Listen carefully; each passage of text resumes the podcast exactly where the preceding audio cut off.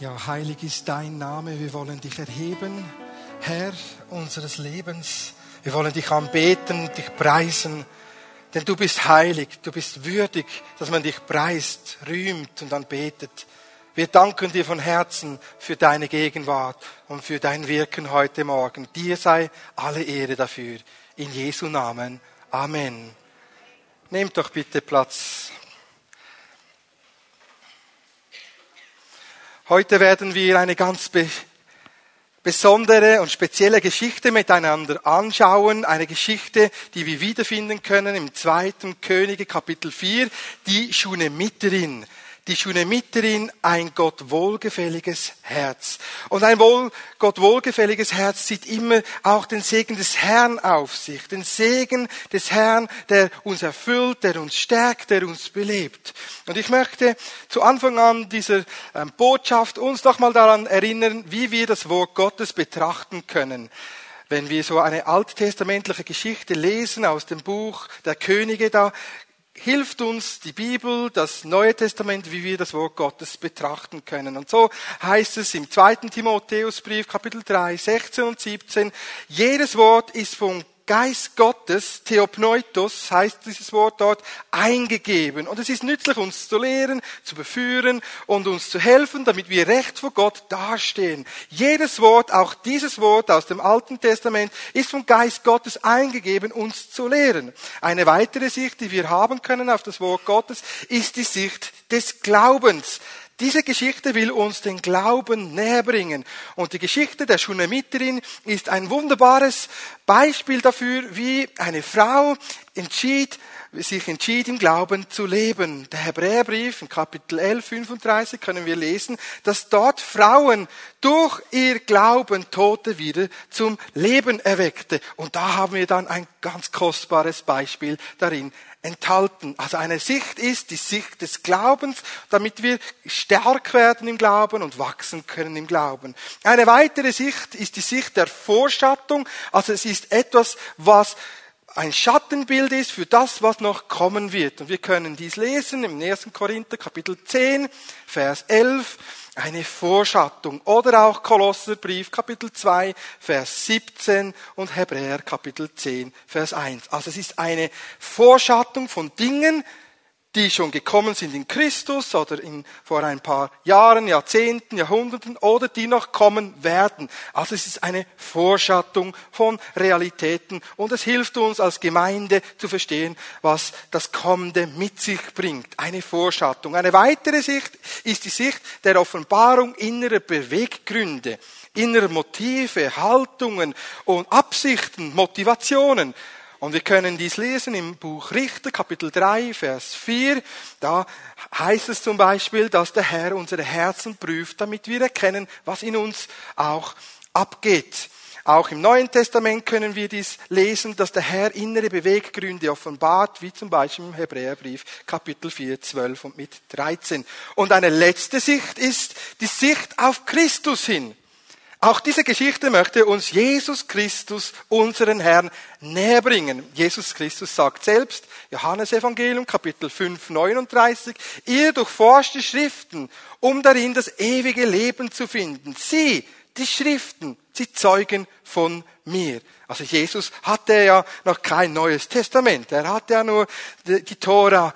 Und so sagt er, ja, ihr durchforscht die Schriften, um darin das ewige Leben zu finden. Ja, auch diese Geschichte wird uns das ewige Leben näher bringen, uns zeigen, wie wir das ewige Leben empfangen können und wie wir darin Christus, ja, wieder, wiedererkennen. Ich möchte diese Geschichte dieser Schunemiterin gliedern in drei größere äh, Etappen und bei jedem Aspekt wollen wir dann da in die Tiefe gehen und verschiedene Facetten uns anschauen, wie dieses Wort Gottes uns persönlich anspricht. Und ich hoffe, du bist innerlich so auch bereit und motiviert, das Wort Gottes zu hören und auch persönlich in Anspruch zu nehmen. Es wird Kraft haben, dein Leben zu verändern. Gut, lass uns starten mit dieser Geschichte dieser Schunamiterin und wir kommen da in zweiten Buch Könige, Kapitel 4, Vers 8 und tauchen ein in diese Begebenheit. Elisa war gerade unterwegs und er ging in dieser dazumaligen Zeit als Prophet von den einen und zu den anderen Orten und so kam er nach Schunem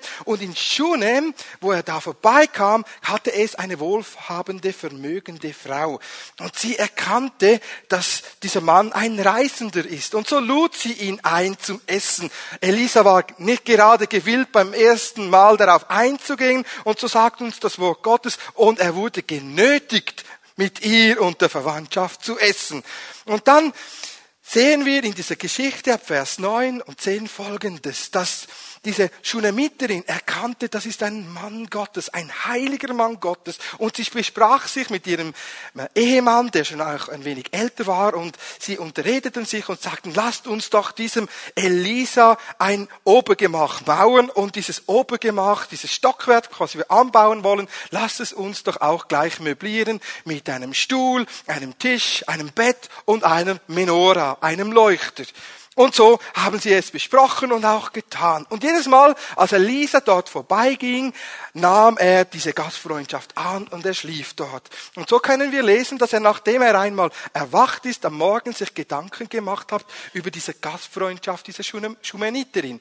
Und er sagte zu Gehasi, lass sie mal kommen ob wir ihr vielleicht etwas Gutes tun können. Sie hat sich so viel Mühe gemacht für uns. Und so fragte dann Elisa sie, können wir für dich ein gutes Wort einlegen beim König oder beim Heerobersten? Und sie sagte, nein, ich brauche nichts. Ich wohne hier unter meiner Verwandtschaft. Mir ist es wohl, ich bin geschützt. Alles ist in Ordnung. Und ein paar Augenblicke später sagte dann Gehasi zu Elisa, ja, aber weißt du, sie hat keinen Sohn. Und ihr Mann ist schon ein wenig älter geworden. Und als das Elisa hörte, rief er sie nochmals und sagte, du wirst einen Sohn bekommen, heute in einem Jahr. Und was sagte da diese Schunamiterin? Enttäusche mich nicht, Elisa, lüge mich nicht an, denn ich weiß ja, wie es um mich, um meinen Mann steht. Und Elisa sagte, heute in einem Jahr wirst du einen Sohn bekommen. Und genau so geschah es.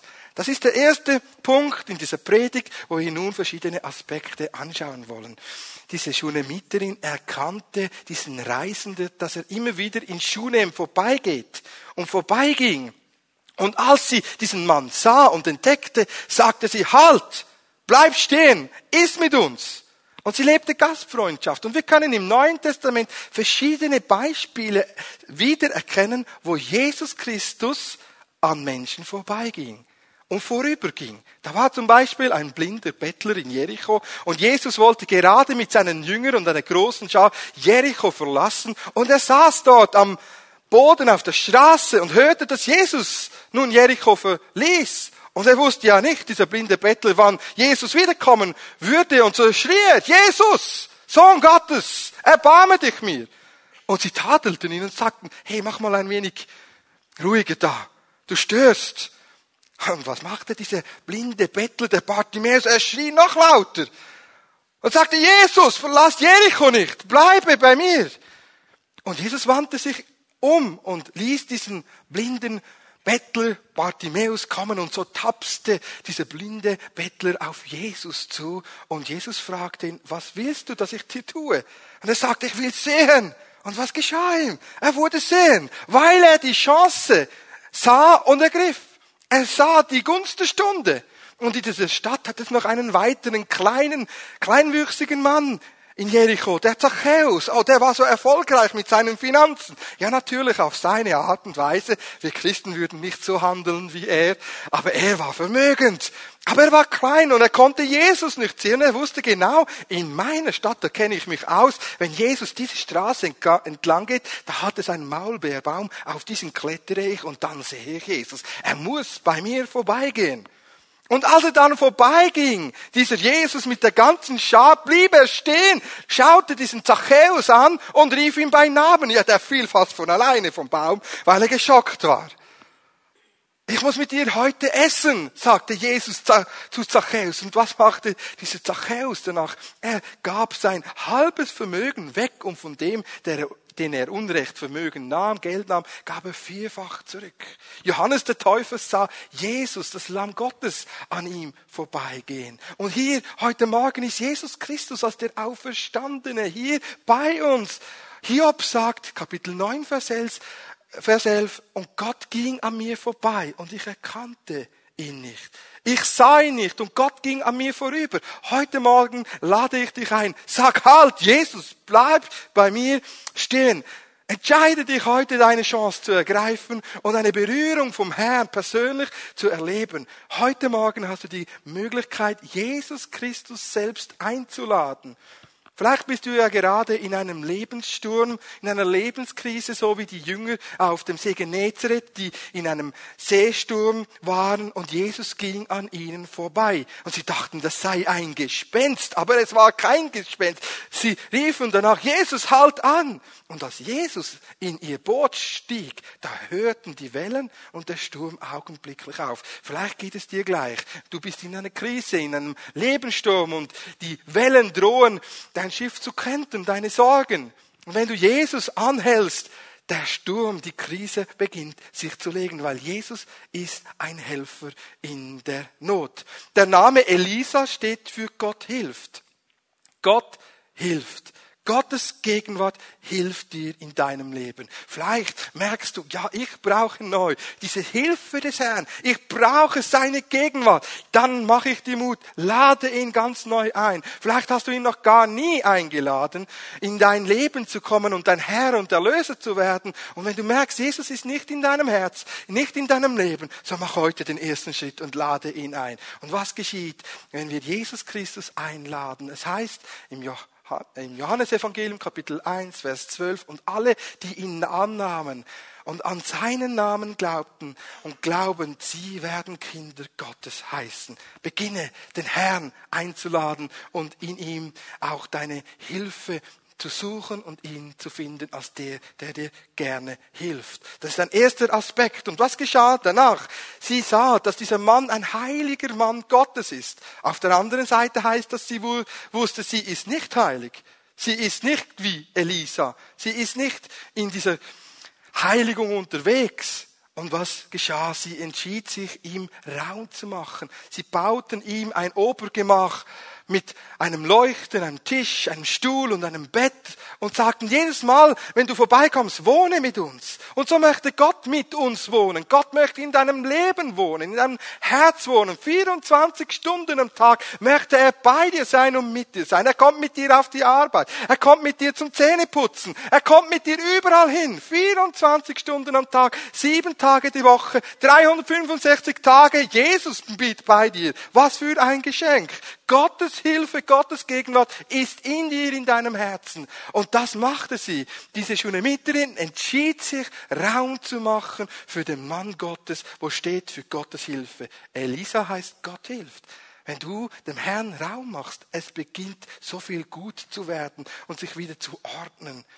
Hat der Herr Raum in deinem Herzen? Hast du ihm genügend Raum gemacht? Darf er überall mit dir unterwegs sein? Darf er einen Platz haben in deiner Ehe, in deiner Familienkultur, in deiner Familienunternehmung? Darf er Platz haben bei deinen Hobbys, bei deinen Aspekten, die du gerne verfolgst? Darf er ein Teil sein deines ganzen Lebens? Lädst du ihn ein. Wenn du merkst, Gott ist nur ein Sonntagsgott und ja, immer morgens, sonntags von elf bis ein Uhr, da hat er Platz, dann mache ich dir Mut, erweitere dein Gebäude, erweitere das Einzugsgebiet von Jesus Christus in deinem Leben und lade ihn ein, ein voller Bestandteil zu sein von deinem Leben.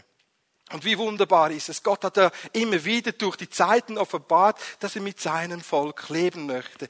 Schon bei Adam und Eva war das der Fall, bei, beim Volk Israel in der Wüste war das der Fall, bei den Königen war das der Fall und bei den Propheten. Immer hatte der Herr diese Sehnsucht, mit seinem Volk zu leben. Aber das Volk wollte dies nicht immer. Willst du es? Willst du, dass der Herr in jedem Aspekt deines Lebens Teil sein darf, er hineinreden darf, dein Gewissen berühren darf, zu dir reden darf, ob du etwas tun sollst oder nicht. Darf er Herr sein deines ganzen Lebens? Überlege dir kurz mal, ob er das sein darf. Und wenn du merkst, ja, da hat es noch Ausbaufähigkeit, dann super, Gut, dann gib ihm Raum. Gib dem Herrn und der Gegenwart des Herrn Raum in dir. Und was geschah weiter? Diese Schunamiterin ehrte den Mann Gottes und sie baute ihm ein Obergemach mit Tisch und Stuhl und Bett und einem Leuchter. Sie begann eine Kultur der Ehre zu leben. Und wir alle müssen erkennen, wenn wir Gottes Hilfe, Gottes Gegenwart in unserem Leben behalten möchten und sehen möchten, wie er wirkt, Wunderbares, Gewaltiges wirkt, wie wir hineingeleitet werden von seinem Geist in eine Kultur der Ehre und der Wertschätzung. Du kannst Gott beginnen zu ehren, indem dass du ihm mehr und mehr Raum gibst, indem dass du ihn erlaubst, dein Leben aufzuräumen, wieder in Ordnung zu bringen. Du kannst Gott beginnen zu ehren, indem dass du deinen Nächsten ehrst für das, was Gott an ihm gemacht hat und in ihm gewirkt hat. Beginne den Nächsten zu ehren und du wirst damit auch Gott ehren, weil Gott hat uns alle wunderbar beschenkt und begabt. Natürlich nicht gleich wie du, anders, aber gut. Und wir können in eine Kultur der Wertschätzung, der Ehre hineinkommen, wenn wir den anderen als ein wunderbares Geschöpf des Herrn machen und anerkennen, wie gut Gott ist. Du kannst Gott auch ehren, indem dass du beginnst, den Geist Gottes in dir die Regie zu überlassen und nicht seelisch, fleischlich lebst. Du kannst Gott damit ehren, indem du ihn preist und ihn anbetest und ihm sagst, da bin ich. Ich will, dass du Raum hast. Beginne eine Kultur der Ehre zu entwickeln. Und vielleicht ist es auch an dir, dass du sagst, ich will Gastfreundschaft leben wie diese Schunamiterin. Im ersten Petrusbrief, Kapitel 4, Vers 7, können wir es lesen. Seid gastfrei, ohne Murren. Und der Apostel des Hebräerbriefes sagt es im Hebräer 13, Vers 2. Und viele haben schon Gastfreundschaft gelebt und dabei unbewusst Engel beherbergt. Leiter und Diakone, Älteste sollen eine Kultur der Gastfreundschaft haben. Und Gastfreundschaft, das heißt die Türe öffnen, das heißt den Kühlschrank öffnen, das heißt nicht die Reste, sondern nur das Beste. Das geht an dein Portemonnaie.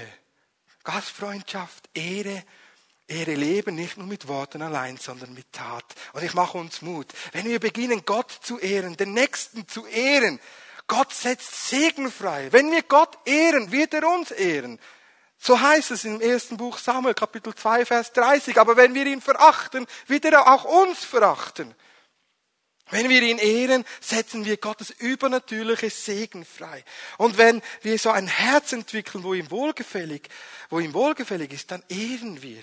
Wir leben eine Kultur der Ehre und es fällt dem Heiligen Geist leicht, Großes und Wunderbares zu wirken. In seiner Heimatstadt konnte Jesus keine großen und viele große Wunderwerke tun, weil sie ihn nicht ehrten. Sie verachteten ihn. Und Jesus sagt, ja, der Prophet ist in seiner eigenen Stadt ohne Ehre oder nicht mit viel Ehre. Lasst uns den Herrn ehren, lasst uns den Nächsten ehren, damit wir das Potenzial im Gegenüber freisetzen und beflügeln. Sei ein Ermutiger, jemand, der sagt, ich will dich mehr und mehr kennenlernen. Und was geschah? Der Elisa ließ sich nicht abspeisen mit dem, als sie sagte, ja, ich brauche nichts, alles ist gut, ich lebe ja unter meiner Verwandtschaft. Elisa sagte, du wirst einen Sohn bekommen. Der Herr sagt dir das Gleiche. Du wirst einen Sohn bekommen. Du wirst neues Leben empfangen. Neues Leben wird in dir hervorkommen. Vielleicht hast du auch so erstorbene, gescheiterte Träume und Visionen. Aspekte in deinem Leben, wie diese Schunamiterin, die sagt, ja, belüg mich bitte nicht, täusche mich nicht, das geht doch nicht, ich kenne mich und ich kenne meinen Mann, ich kenne unsere Ehe. Und vielleicht sagst du, genau heute, wie diese Schunamiterin, ich habe so viele Enttäuschungen in mir, Verbitterungen. Ich bin eine gescheiterte und zerbrochene Frau, ein gescheiterter und zerbrochener Mann. Und der Herr sagt, ich bin nicht gebunden an dein Glauben. Ich bin nicht gebunden an, an dein Bejahen. Gott wirkt über dein Ja hinaus, über deine seelischen Zustände hinaus. Gott wirkt, weil er Gott ist. Und er bewirkt neues Leben in dir. Er will, dass der Sohn Gottes, der, der Heilige Geist in dir Neues bewirkt. Sie bekam einen Sohn, was sie ja nicht mehr für möglich hielt. Und so bewirkt auch der Herr in dir neues Leben. Neues Leben wird der Herr bewirken, ohne dass du etwas tun musst, weil Gott Gott ist. Vielleicht hast du gar keinen Glauben mehr für etwas Neues, Neues. Du hast dich arrangiert in deinen Lebensumständen und du hast deine Träume beerdigt. Und sagt, der Herr sagt dir, hey, ich kann und ich will. Der Herr kann über seelische Widerstände hinaus wirken, handeln und tun. Zur Ermutigung. Lasst uns da kurz innehalten, wie Jesus umging mit Personen, die nicht glaubten. Jesus, er ist so anders als wir Schweizer. Wir würden wohl aus unserer theologischen Prägung zuerst suchen, hat diese Person Glaube oder nicht. Aber Jesus ging auf einen Blindgeborenen zu, machte da aus diesem Boden und diesem Staub der Erde einen Brei, klatschte das auf die Augen und sagte, geh dich mal waschen. Was machte dieser Blinde? Gar nichts, er saß nur da. Und Jesus sagte, ich will dich heilen. Und er wurde sehend. Und da sehen wir eine Person, die 38 gelähmt, 38 Jahre gelähmt an einem Teich Bethesda saß. Und als Jesus auf diesen Mann zukam und wusste, wie es um ihn war und um ihn geschah und ihn fragte, was willst du, dass ich dir tue, sagte er, ich habe ja niemand. Und da sagte Jesus, steh auf, nimm dein Bett und geh. Und er wusste ja nicht einmal, dass das Jesus war. Und er wurde gehend. Und wenn du noch nicht ganz überzeugt bist, dass Gott trotzdem wirken kann, auch wenn du keinen Glauben hast, lass uns Lazarus anschauen. Der war vier Tage tot und stank. Und definitiv machte er nichts dazu, dass der Herr ihn von dem, zu den Lebenden zurückholte. Also können wir lesen, Johannes Evangelium 11, 41 und 42, da erhob der Herr die Augen und sagte, Herr, ich bete jetzt zu dir, nicht wegen mir, sondern wegen ihnen, dass sie beginnen zu glauben. Und so, was geschah? Er betete, sagte, danke Vater, dass du mich alle Zeit hörst. Ich bete jetzt nicht für mich, sondern für sie. Oh, tolle, tolle Gebetsbotschaft. Und dann sagte er, Lazarus, komm heraus! Und dieser tote Lazarus kam heraus, hüpfend kam er heraus, weil er war ja umwickelt mit toten Bandagen. Halleluja! Gott ist nicht gebunden an deinen Glauben zu wirken. Wenn du ihn beginnst zu ehren, ehrt Gott dich. Gott hat Wege und Fähigkeiten, dein Leben zu bereichern, Segen auf dein Leben zu fallen, fallen zu lassen, dass du nur staunen kannst und sagen kannst, oh, ich bete dich an, Herr. Du bist so genial gut zu mir. Ich habe es nicht für möglich gehalten. Du beschämst mich, aber ich gebe dir die Ehre. Das ist dein Werk und deine Handschrift. Und vielleicht bist du heute Morgen hier und du sagst, ich bin so jemand, der gar nicht mehr für möglich hält, dass Gott mir frisch begegnet. Ich habe diese Erwartung dass Gott heute bei dir stehen bleibt. Halte ihn an. Beginne Gott zu ehren. Er wird Großes an dir wirken.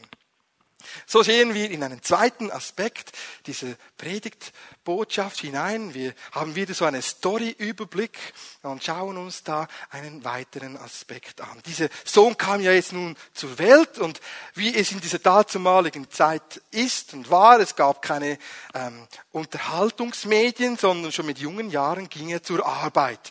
Und auf dem Feld bekam dieser Junge Kopfschmerzen. Und er sagte, mein Kopf, mein Kopf. Und der Vater sah, dass es um diesen Jungen nicht gut stand und er beauftragte einen Knecht, diesen Jungen äh, auf den Schoß der Mutter zu tragen. Und da war dieser Junge auf diesem Schoß dieser Mutter und stündlich wurde es schlimmer um diesen Jungen. Und er litt starke Schmerzen litt er. Und diese Mutter, wie muss es ihr Herz gebrochen haben, als ihr geliebter Sohn auf ihrem Schoß saß und sie zuschauen, mitfühlen musste, wie er starb und wie er den letzten Atemzug tat auf ihrem Schoß. Und was machte diese Schunemiterin? Sie entschied sich im Glauben, diesen Jungen zu nehmen, auf das Bett von Elisa zu legen. Und so ging sie sofort zu ihrem Mann und sagte, ich brauche einen Esel und einen Eselstreiber. Und was machte dieser Mann? Er sagte, ja, warum brauchst du den Elisa? Es ist, ähm, ja, den Elisa normalerweise kommt am Schabbat vorbei oder beim Neumond, aber jetzt ist weder Neumond noch Schabbat und sie sagte, Friede sei mit dir, ist alles in Ordnung, ich brauche jetzt einfach einen Esel. Und mit höchstem Tempo peitschte dieser Eselstreiber diesen Esel und diese Schunamiterin von Schunem zum Berg Karmel, eine Distanz circa von 15 Kilometern. Schunem ist ja im Norden von Israel und der Berg Karmel ist auch eher nördlich. Und als sie dann von weitem erkannt wurde von Elisa und Gehasi, da sagte dieser Elisa zu äh, Gehasi, geh und frage einmal, ob es dir gut geht. Ob es dem Mann gut geht und ob es dem Sohn gut geht. Und was machte sie? Sie bekannte immer wieder im Glauben, mir geht's gut, mir ist wohl, Friede sei mit dir, Shalom. Und als sie dann vor dem Elisa war, umgürtete oder um, um, um, umgriff sie die Füße von Elisa und sagte, habe ich dir nicht gesagt, du sollst mich nicht enttäuschen. Der Sohn ist gerade gestorben, er ist tot. Und Elisa sagte, oh, der Herr hat es mir verborgen, ich wusste es nicht. Ich wusste es nicht. Der Herr hat es mir aus irgendeinem Grund verborgen. Und so beauftragte der Elisa diesen Gehasi, nimm meinen Stab, geh nach Schunem und wecke den toten Jungen wieder auf. Und die Beharrlichkeit und die Hartnäckigkeit dieser Schunemiterin ist so vorbildlich. Sie sagte, ich gehe nicht von diesem Berg Karmel weg, wenn du nicht mitkommst. Und Gehasi rannte da vor diesen zwei äh, vorab und kam dann schon wieder zurück vom Haus und sagte, ja, der Junge ist tot. Der ist wirklich tot. Ich habe den Stab aufs Gesicht gelegt und es ist nichts geschehen. Ich bestätige gerade, der Junge ist tot. Zum Glück hat diese Schunemiterin Elisa, wo steht für Gottes Hilfe, mitgenommen. Und er nahm Gehasi und die Schunemiterin in dieses Obergemach, schloss die Tür hinter sich zu, betete und beugte sich über diesen toten Leichnam dieses Jungen und mit der Nase ging er auf die Nase und mit den Augen legte, ging er auf die Augen und er beugte sich da nieder mit dem Mund auf den Mund und der Junge wurde warm. Und ein weiteres Mal ging Elisa im, im Raum hin und her und betete noch einmal und legte wieder sein Gesicht auf den Jungen und er nieste siebenmal und machte die Augen auf. Und es war eine riesengroße Freude. Was will uns nun dieser zweite Aspekt dieser Predigt weitergeben? Wir alle dürfen immer wieder neu erleben, wie Gott uns beschenkt, frisches Leben kommt. Er möchte uns beschenken, reich beschenken. Er will, dass wir das Leben genießen können, dass wir Leben haben dürfen, dass es uns gut geht. Gott gönnt uns das Leben, eine Familie, aber Nöte, Sorgen, Ängste, Zweifel, Bedrängnisse treffen uns alle, wie diese Schunemiterin. Wir alle durchlaufen Situationen, wo wir herausgefordert werden, wo wir merken, es ist nicht einfach. Wir sind von dieser Welt. Wir gehören nicht in diese Welt, aber wir sind noch in dieser Welt. Was wir nun leben, leben wir in Glauben für den Herrn. Obwohl wir ja, mit unserem Herz am liebsten bei ihm sein wollen, bleiben wir, solange wir hier einen Auftrag haben. Und da treffen uns Bedrängnisse und Nöte. Und so eine Not erlebte diese Schunamiterin und sie erlebte den Schmerz und den Verlust eines geliebten Kindes. Und heute Morgen sind einige Personen hier, dir ist Jesus Christus gar nicht das wert, was er eigentlich haben sollte. Diese Schunamiterin, sie fühlte mit, mit ihrem geliebten Sohn, der starb. Ein Bild auf das, dass Gott alles gab für uns. Er gab uns seinen geliebten Sohn. Und sein Sohn starb am Kreuz auf Golgatha für unsere Schulden und Sünden. Er nahm unseren Tod auf sich, das Gericht auf sich, damit wir nun leben können. Und er war voller Schmerzen, mit Qualen. Und Gott, der Vater, fühlte mit seinem Sohn mit, was es nun heißt, sein Leben freiwillig und aus Liebe hinzugeben. Und es ist ein Bild auf das, dass diese Schunemiterin plötzlich bemerkte, oh, Gottes Geschenke sind kostbar und wertvoll. Sie sind mir wertvoll. Und Gott möchte, dass wir auch hineinfinden in so eine Sensibilität, dass uns Jesus Christus, das Sohn Gottes, wertvoll und kostbar wird. Dass er uns nicht gleichgültig ist.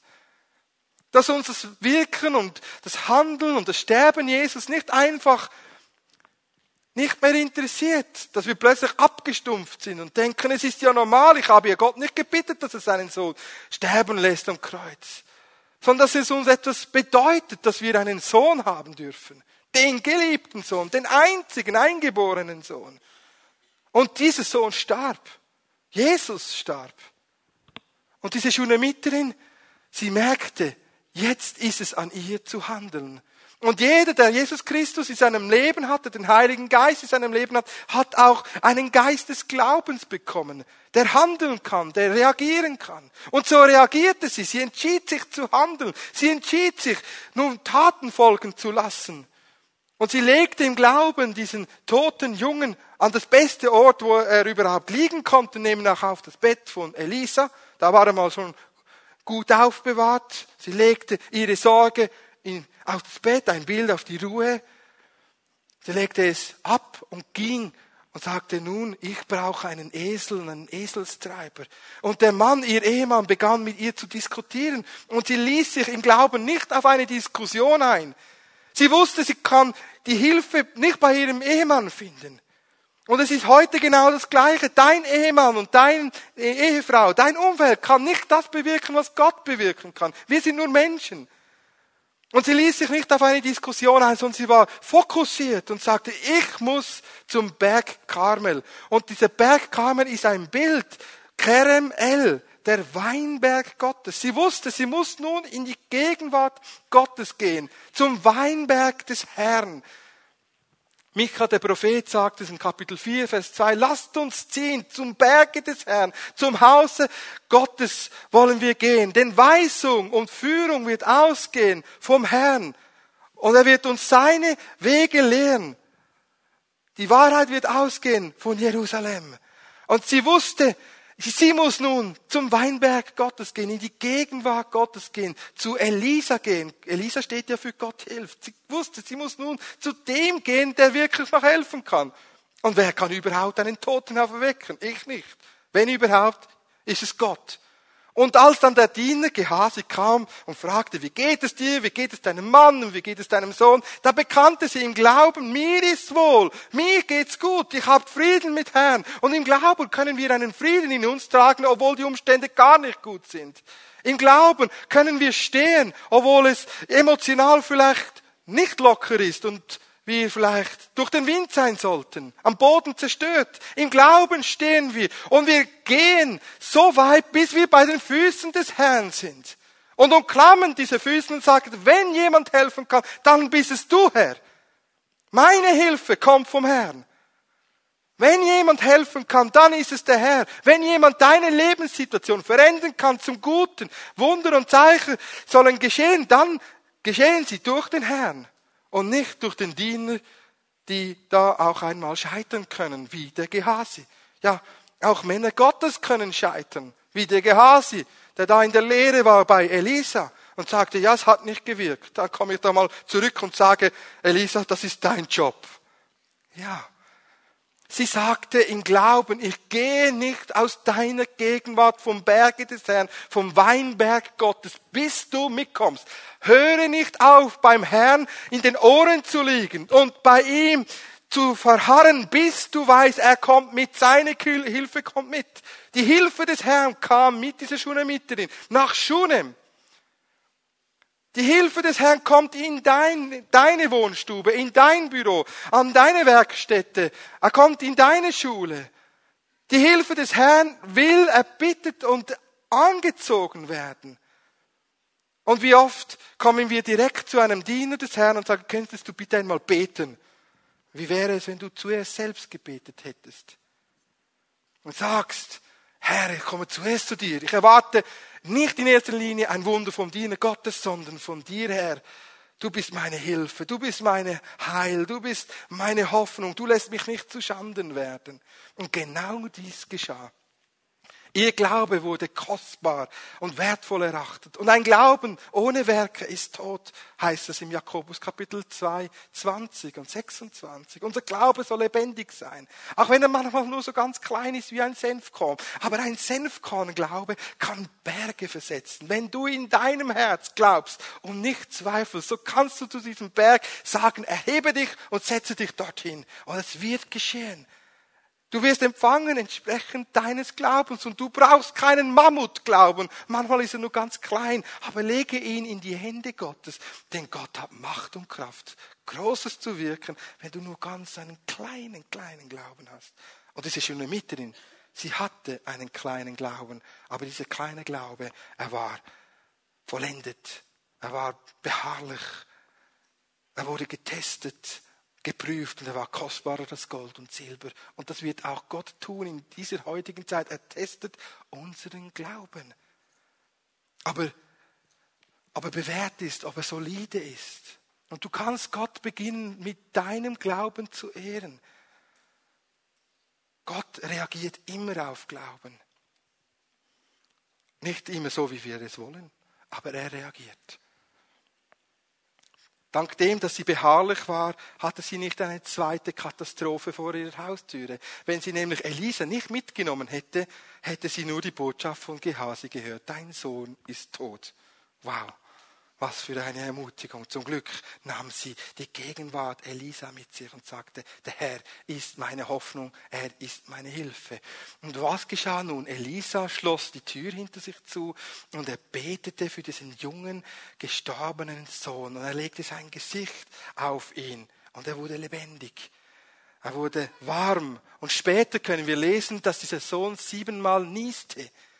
Und es ist ein Bild auf die Auferstehung Jesu Christi. Jesus Christus ist die Auferstehung und das Leben. Wer an ihn glaubt, wird leben, auch wenn er gestorben ist. Jesus sagt uns hier, auch wir werden einmal auferstehen. Er ist die vollkommene Auferstehung. Sieben. Die Zahl sieben heißt Vollkommenheit. Er ist die vollkommene Auferstehung. Und wir alle werden einmal sterben und wir alle werden einmal auferstehen. Sei es die, die glauben an den Herrn oder die nicht glauben an den Herrn. Alle werden auferstehen und dann vor Gott erscheinen müssen für das, was sie gelebt haben, werden sie dann auch Rechenschaft ablegen müssen, ablegen, ob sei es gut oder sei es schlecht.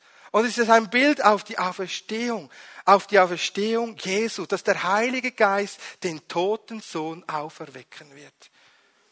Ein Bild auf das, dass wir einen neuen Leib bekommen, dass der Leib warm wurde und dass die Seele kam ja zurück. Beim zweiten Mal beten kam die Seele zurück. Auch wir werden erleben, wie wir einen neuen verherrlichten Leib bekommen und wie wir mit unserem Sein diesen Leib schmücken.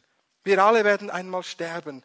Und so wie wir bei unserem Sterben sein werden, so werden wir wieder auferweckt. Paulus sagt es im Korintherbrief Kapitel 15, die Auferstehung der Toten, die ist verschieden. Je nachdem, wie die Herrlichkeit jenes war, wie er dann im Zeitpunkt des Todes auch ähm, starb. So wie die Sterne unterschiedlich leuchten, so wird dann auch die Auferstehung in Herrlichkeit sein und verschieden einen Glanz von sich geben. Und wie glanzvoll war die Auferstehung dieses schunemitischen Jungen. Ein Bild auf das, dass wir alle einmal auferstehen werden. Wie gewaltig. Die Zahl sieben, ein Bild auf die vollkommene Auferstehung. Lasst uns nun hineinsehen in einen letzten Aspekt dieser Botschaft.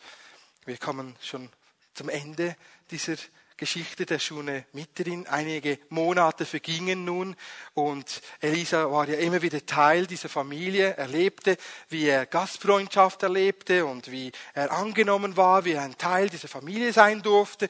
Und sie hatten eine Freundschaft. Und so heißt es im zweiten Könige Kapitel 8 folgend. Und Elisa ging zu der Schunemiterin und sagte, es wird eine große Hungersnot ins Land kommen und die wird sieben Jahre andauern. Geh du mit deinem Haus, mit deiner Verwandtschaft weg von hier und komm nach sieben Jahren wieder zurück komm nach sieben Jahren wieder zurück. Und so tat sie. Sie ließ alles los. Sie war ja vermögend und reich. So ließ sie ihren Besitz und alle Felder ließ sie los und ging. Und nach sieben Jahren kam sie zurück und ging zum Königspalast, zum König und schrie zum König um die Felder und um ihr Besitz. Und genau in diesem Moment, als sie schrie zum König, war Gehasi vor dem König und erzählte dem König die Geschichte der Totenauferweckung der Schunemiterin. Und genau in diesem Moment, ein perfektes Timing, kommt sie zurück zum König und der König sagt, ja, komm mal herein und erzähle mir, was Elisa getan hat. Und sie bekommt den vollen Lohn. Sie bekommt all ihr Hab und Gut zurück und den Ertrag von sieben Jahren und sie wird gesegnet für ihren Gehorsam. Das ist ein Bild auf, den, auf das Preisgericht, auf das, dass wir eines Tages alle einmal vor Gott stehen werden und beurteilt werden für das, was wir gelebt haben. Haben wir in Gehorsam gelebt? Gingen wie diese Schunamiterin auf das Wort des Herrn hin? Oder sind wir wie Gehasi, der sich selbst bereicherte? Es ist ein Bild auf den Richterstuhl Christi. Und es wird einen Unterschied geben vor dem Thron Gottes, vor dem Preisgericht. Solche, die ihr Leben gelebt haben für Jesus, die im Glauben begonnen haben und im Gehorsam ihres Glaubensleben beendet haben. Sie werden großen Lohn bekommen. Und Gehasi war da. Dieser Gehasi erlebte auch, wie dieser Junge von den Toten auferweckt wurde. Und wir können lesen im zweiten König Kapitel 5, dass dieser Gehasi sogar erlebte, wie der Naaman von seinem Aussatz befreit wurde, als er sich siebenmal im Jordan untertauchen musste. Das erlebte alles, dieser Gehasi. Und Elisa sagte dem Gehasi, wir nehmen nichts von Naaman. Wir wollen kein Silber, wir wollen kein Gold, wir wollen kein Reichtum. Und dann sagte Gehasi, ach, mein Herr, der Elisa, das ist so, ja, der hat die Chance nicht, der hat den Moment nicht verstanden. Jetzt wäre es Zeit für Lohn. Und so rannte dieser Gehasi dem Naaman hinterher und sagte, Elisa hat mich geschickt, ich bitte dich um ein Talent Silber und um zwei Wechselkleider. Und er bekam dann zwei Talente Silber und zwei Wechselkleider.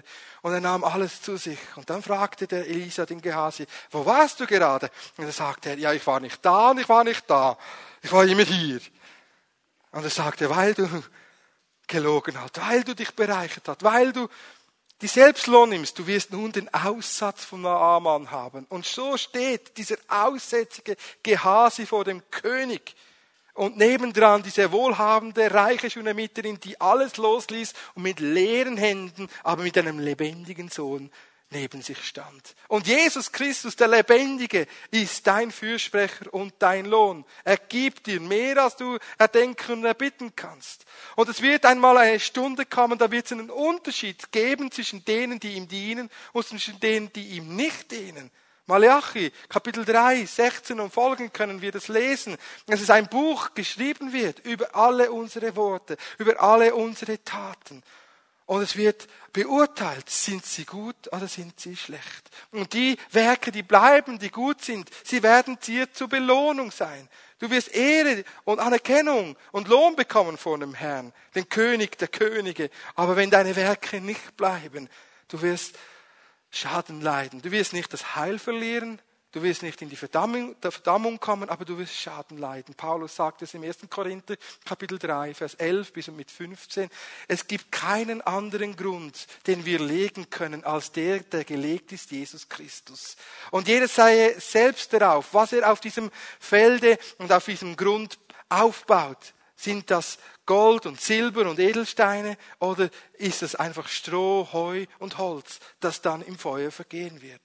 Und jeder wird für seine eigenen Taten, ob sie zeitlich vergänglich sind oder ob sie ewig bleibend sind, wie Gold, Silber und Edelsteine, ob sie Bestand haben können. Jeder wird selbst von Gott beurteilt und gerichtet werden und dieses Gericht wird in Wahrheit sein. Es wird individuell sein. Es wird sein nach dem Stand deiner Erkenntnis, deines Wissens und deines Gewissens. Es wird entsprechend dem sein, ob du treu warst bis zum Ende.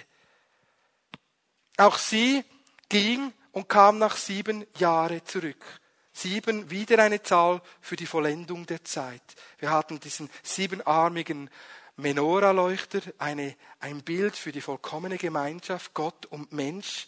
Da, wo sich das Leben vollendet und abgerundet wird, wo wir merken, Gott und Mensch gehören zusammen, da ist Erfüllung und Leben. Wir hatten die Zahl sieben bei der Auferstehung. Siebenmal nieste der Junge, ein Bild auf die vollkommene Auferstehung. Und wir haben die Zahl sieben, wieder ein Bild auf die Vollkommenheit der Zeit. Einmal am Ende der Vollkommenheit der Zeit wirst du vor dem König stehen, so wie diese Schunamiterin vor dem König stand und Lohn bekam. Und weißt du, was für eine Freude wird es für dich sein, wenn du erzählen kannst, mein Sohn lebt, mein Herr lebt, mein Lohn ist der Herr, mein Bestes ist das Wort des Herrn. Ich ging hin im Glauben und der Herr belohnt mich und er belohnt dich. Und so bitte ich, dass die Fimi Worship Band nach vorne kommt. Wir wollen zum Ende kommen dieser Verkündigung. Und ich möchte dich einladen, dass du jetzt in den nächsten Augenblicken einfach vor dem Herrn stehst und ihm eine Antwort gibst. Lasst uns doch gemeinsam aufstehen und ich bitte auch gleich, dass die Pfimi at Home Leiter und Leiterinnen nach vorne kommen, wenn du bereit bist, mit Menschen zu beten. Da kommt doch jetzt nach vorne Pfimi at Home Leiter. Danke vielmals. Und lasst uns vor dem Herrn stehen und ihm eine Antwort geben.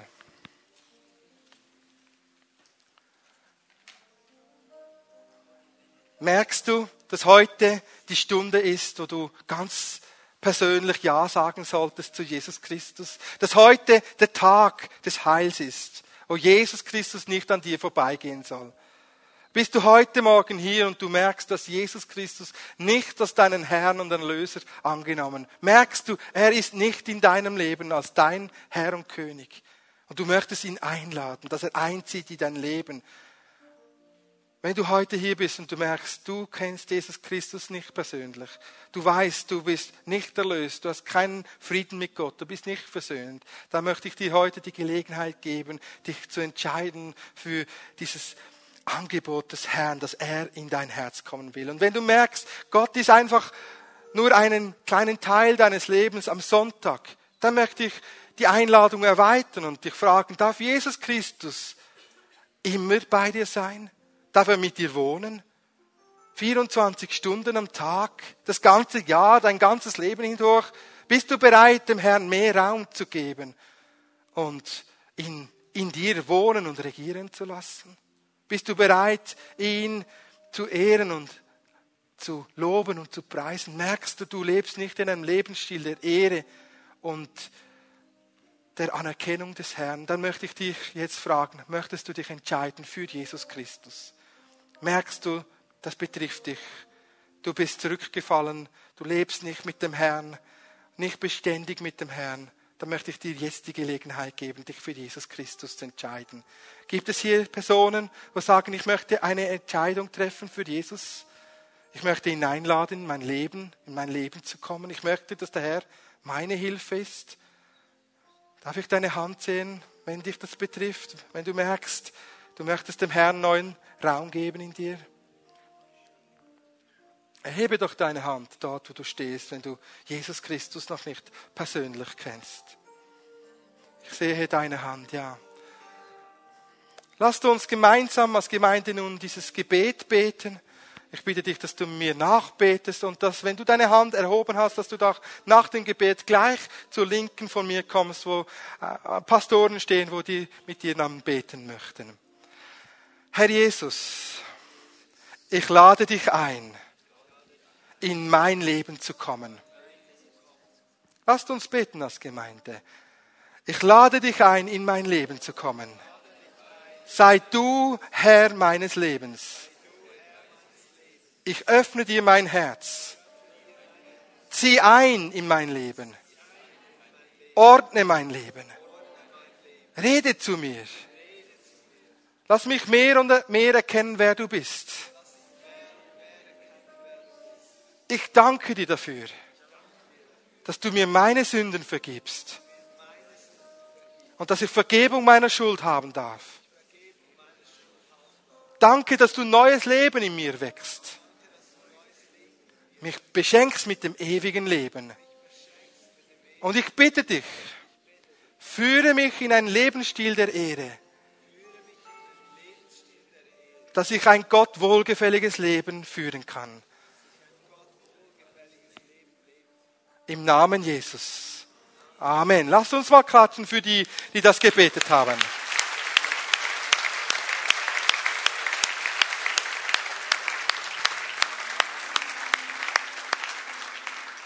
Kommt doch gleich jetzt zu meiner Linken, wird ein Pastor sein, der gern mit dir reden und beten möchte. Und jetzt habe ich innerlich noch das Empfinden, dass hier einige Personen stehen. Du hast gemerkt, in dir sind so erstorbene Träume. In dir ist kein frischer, lebendiger Glaube mehr. Und ich möchte dich heute einfach ermutigen, dass du ganz neu ehrlich wirst vor Gott und sagst, Herr, mehre mir den Glauben. Ich möchte in so einen Lebensstil des Glaubens kommen, wo ich mehr und mehr erlebe, wie du wirkst. Ich möchte ein Leben leben, wo Bestand hat im Preisgericht. Wenn du merkst, da gibt es Aspekte in deinem Leben, die werden und können nicht Bestand haben vor Gott, weil sie seelisch oder fleischlich sind oder selbstbezogen sind, dann rufe ich dich jetzt heraus, dass du dein Leben klärst vor Gott, dass du eines Tages vor Gott mit Freuden stehen kannst und den Lohn empfängst. Hier sind einige Personen, du merkst, du lebst halb für Gott, halb für dich. Es geht mehr um deine Wünsche, um deine Ziele, um das, dass alles nach deinem Plan läuft und weniger um das, dass Gott Ehre bekommt. Wenn du merkst, du bist heute hier, dein Leben spiegelt nicht Gottes Herrlichkeit wider, lade ich dich ein, den Heiligen Geist mehr und mehr die Regie zu übernehmen in deinem Leben und dich zu trennen von sündigen, fleischlichem, irdischen, was nicht Bestand hat. Wenn du merkst, du hast Mühe mit dem Gehorsam,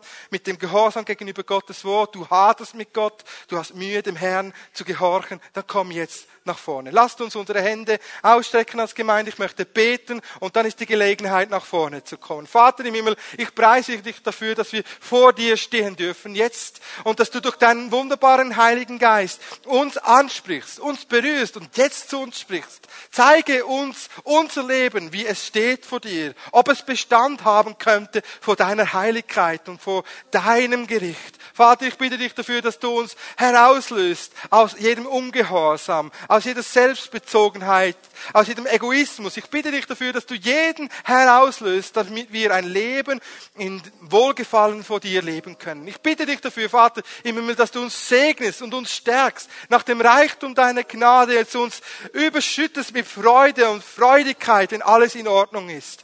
Und wenn wir merken, jetzt, da ist Unfrieden, hilf uns, mutig zu sein und eine Entscheidung zu treffen für dich und Gebet in Anspruch zu nehmen.